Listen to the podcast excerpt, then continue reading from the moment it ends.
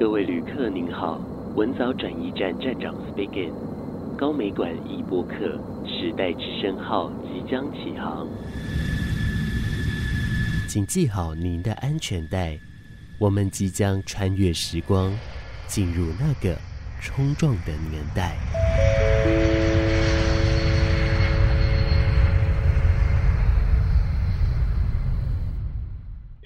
文学了解的最清楚的，不是呢任何一个评论家，也不是任何一个朋友。呃，研究我文学最清楚的，应当就是文检单位，应该就是说国民党查禁他的一个最重要的理由。但是呢，这个查禁理由不是这样哈，他给这个前卫出版社的这个查禁书呢，是因为我写的序文，因为他在台北呢有一个推拿中心，这特务有时候会装病，说我哪里身体不舒服等等，去给施明做做。这个推拿，在推拿的时候警告这个失眠症，说你不要乱来哦，我们是时时刻刻在监视你。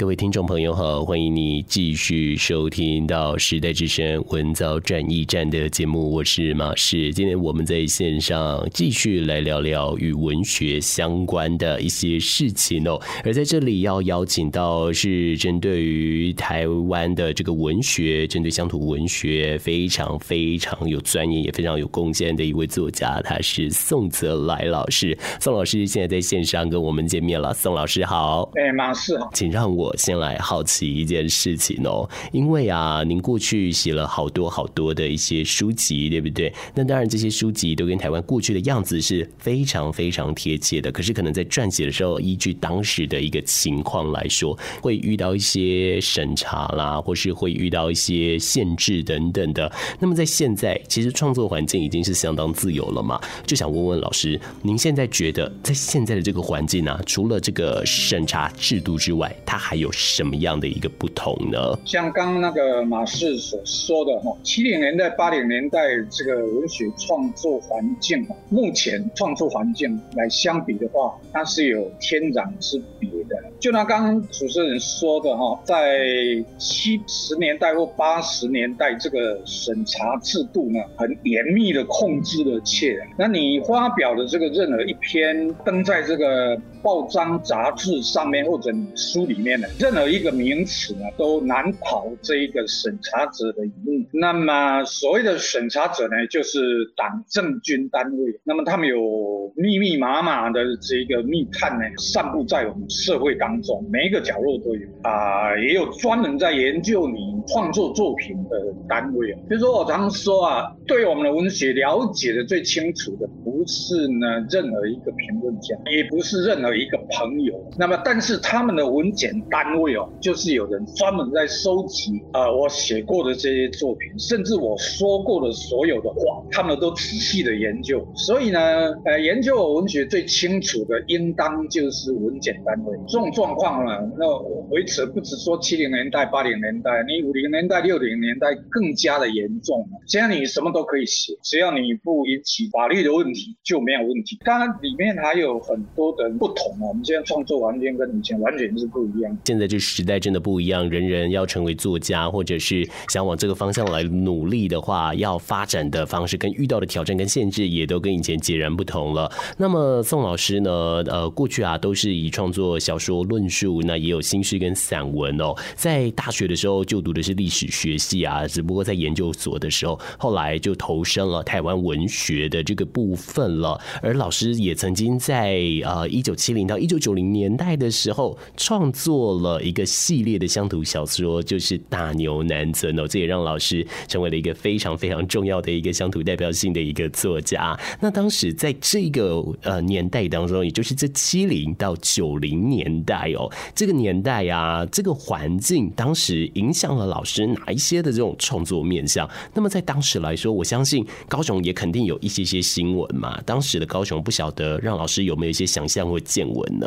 首先呢，我提到说我创作主要还是写小说，那么这个都是跟着时代来推进的。那像七零年代呢，这个时候呢，那么台湾文学作家所写的文学呢，叫做乡土文学，不可以用台湾文学这个名称。你用台湾文学的话会被取缔。那乡土文学呢，当时候都是书写台湾社会底层的这个辛苦。那么后来成为三分天下局面，像这个王拓呢，他就是写基隆八斗子那个附近的渔民的生活问题；还有杨庆柱呢，就写这个台湾的工人的困境。那像我就写台湾的这个农村问题，就具体的反映了这个台湾底层社会的生活，牵涉到这所谓阶级问题。这个时候我比较有名的，就是所谓的这个打牛南村的问题，它是揭露那个台湾农业问题的这个困境。那八零年代我就不再写这个农村问题啊，因为美丽岛事件发生以后，大家觉得说台湾问题不只是阶级的问题哦，呃，而是这个全国性的问题哦，在于台湾如何能够争取这个民主，所以我开始就写了好多的诗，那来的歌颂这个台湾呢，要向这个民主前进。那后来我把它收集起来，出版了一本书，叫《福尔摩沙颂歌》。这本诗呢，鼓励台湾的民主运动，还有公爱问题。八零年代呢，在公爱方面巩固了一件事情，所谓核能发电厂。一九八四年这一年，我记得非常清楚，就是呢，蒋经国，当时蒋经国还当总统，他们准备要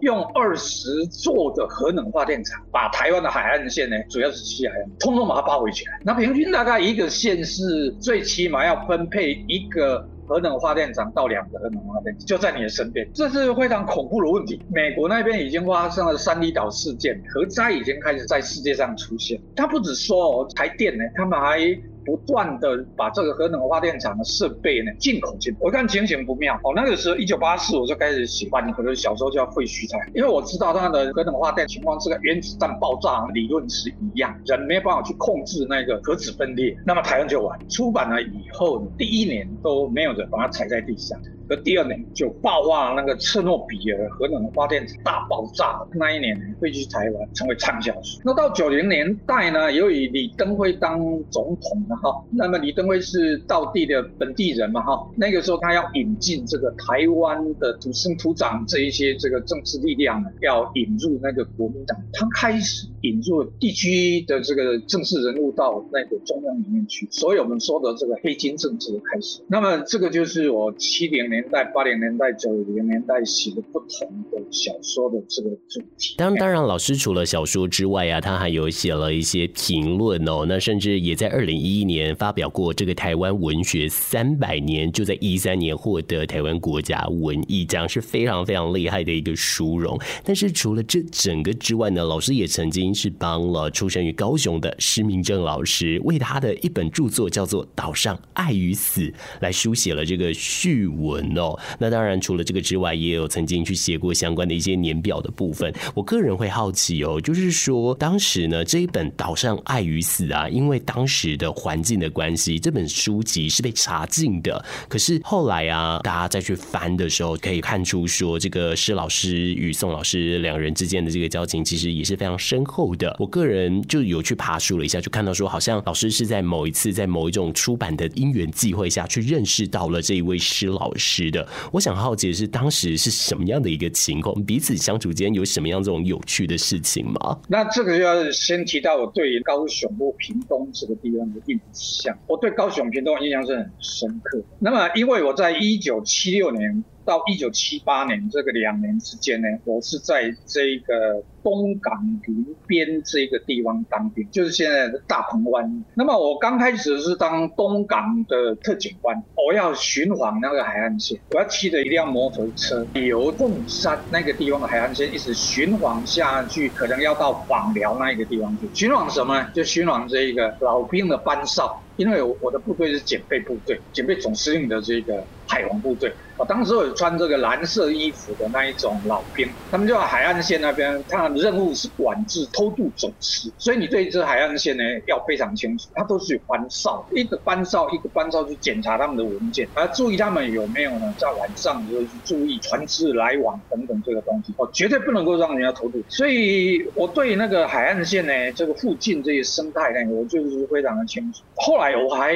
到小琉球去带领这个老兵部队。哦，我们的部队是管制整个小琉球的海岸线啊，包括这一些渔港的渔船往出入。对这个小琉球，我也是非常非常清楚。我没有想到了哈，退役以后呢，高雄屏东那条海岸线会变成我生命的一部分。我开始就书写了好多，当兵的时候就有写的哈，退役以后写的更厉害，都是那条海岸线的这个风土人情。我有一半的小说作品都在写高雄跟屏东在海岸线的风景。所以后来我也承认我是极南方的作家，南部那一个地方呢，才是我第二个故乡。那大概是因为这个原因呢、所以，呃，我对施明正的作品哦，多多少少觉得很亲切哦。他出版这个《岛上阿姨史》短篇小说集是在一九八三年之前呢，这个施明正的这一个小说呢，也都没有这个出版的现象。这可以说是他第一部出版的这个短篇小说集。那那一个时候啊，还在戒严时代，那政治情况非常的肃杀跟恐怖。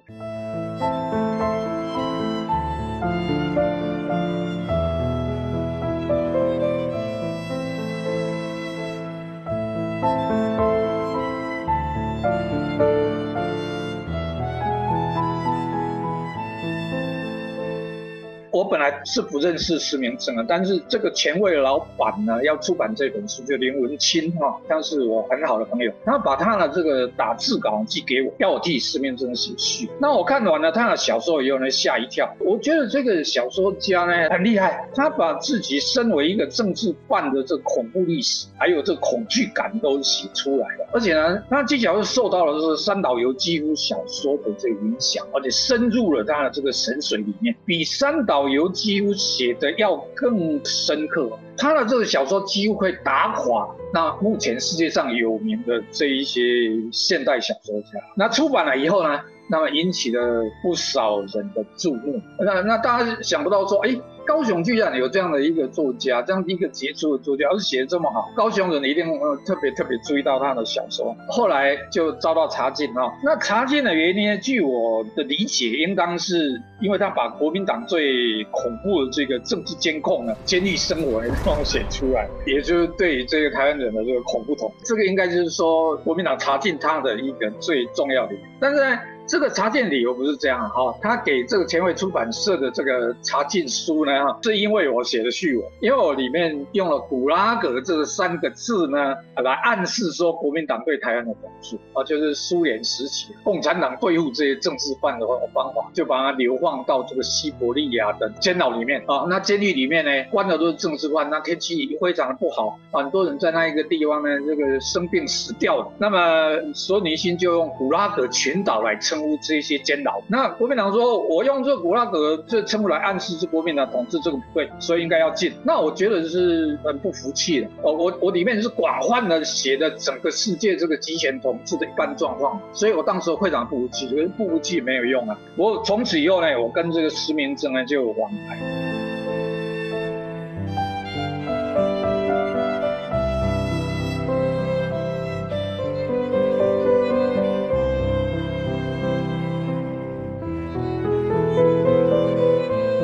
当时我常到台北，那时候还年轻，那么好几次呢，也有在文学会议上呢跟他见面。他在台北呢有一个推拿中心，说当时候政治界的人物哦。啊，包括这个国民党还有党外人士都到他那边呢，给他推拿，还有国民党的特务，这些特务都是在跟随这个施明正。这些特务有时候会装病，说我哪里身体不舒服等等，去给施明正做这个推拿。在推拿的时候，警告这个施明正说：“你不要乱来哦，我们是时时刻刻在监视你。”那施明正也非常的谨慎哦，他的推拿中心会挂一个蒋经国的肖像画，大。挂在那个推拿中心啊，表示他中党爱国没有问题，不会叛乱。那其实他心里面非常的恐惧，他跟我们讲话的时候也都不敢明讲，他就拐弯抹角，而且他这个人很会来自嘲，那讲话就是躲躲闪闪，有时候讲到他以前的监牢生活等等，拐弯抹角这样，那讲的大家笑起来了哈，哈哈大笑哈，那其实跟他相处是很愉快的。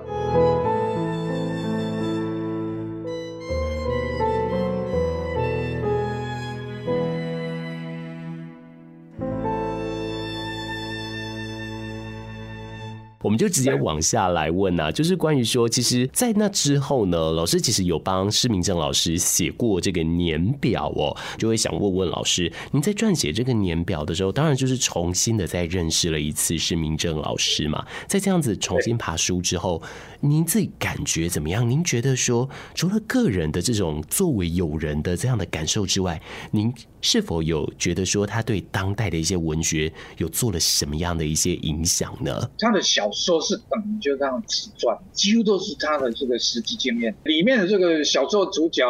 名字改改呢，不用他真正他自己的名字，但是写的就是他自己。当然有一些情节呢是虚构，但他不像这个三岛由纪夫一样，就是说写这个三天外的那么夸大。你看那个施明写这个小说里面，不论他写的父亲，他写的家族，他甚至写施明德，还有写跟施明德在一起的那一些政治犯们啊，他写他的太太哦，写他。监牢的生活，写他被审讯。哦，后来他监牢出来又被跟踪，还甚至写到他自己天主教的这个信，都是他自己的这个生活经验。像这样的小说家很少。我们世界上这个小说家呢，写自己悲惨自传的这些小说呢很少。那我们都知道小说是虚构嘛，所以他可以写别人或等等啊。那假如说一个小说家呢，他愿意写自己悲惨的这个经验，我们就知道没有任何一个小说家愿意跟这种小说家呢相。我写的这个东西想象的、虚构的，可他写的东西是真的，就令我们看他的小说会觉得不敢逼视。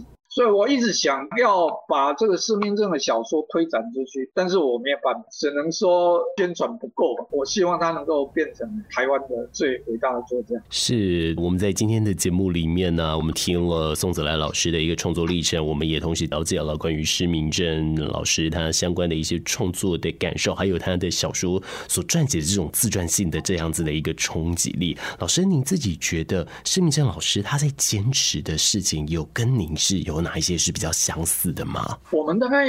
很难忘的，就是说这一种集权的那个政治统治给我们的那个伤害吧。我觉得那个伤害可对施明正来讲可能更深，当然小说少嘛，很少。再给他写更多的话，那就是不得了。他可能会曝露出呢，他更细细微的东西，或是更多哈，更多的那个。哎，黑暗角落的东西啊，这些东西都是我们不是政治犯的人，我们没有办法去了解的。我是对这个问题呢，就就说